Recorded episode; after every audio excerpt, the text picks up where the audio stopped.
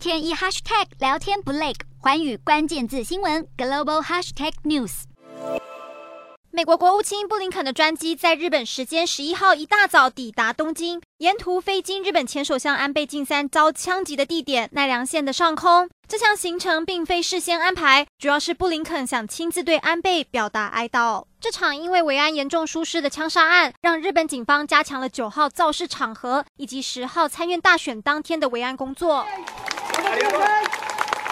头看到安倍遭枪杀的当天，让安倍临时改变行程的是长野县的自民党候选人松山三四六。原本安倍八号的行程是前往长野替松山助选，没有想到松山忽然爆出婚外情丑闻，安倍才会临时改为前往奈良替另外一位党内候选人佐藤启站台，不料却遇上死劫。松山三四六因此接到了安倍激进支持者的恐吓电话。六十七岁的安倍支持者植松明在得知安倍遭枪击后，愤而连打了两通恐吓。电话给松山，还直接威胁松山说：“下一个就是你。”事发后，长野县警方很快就将植松明以恐吓威胁罪名逮捕。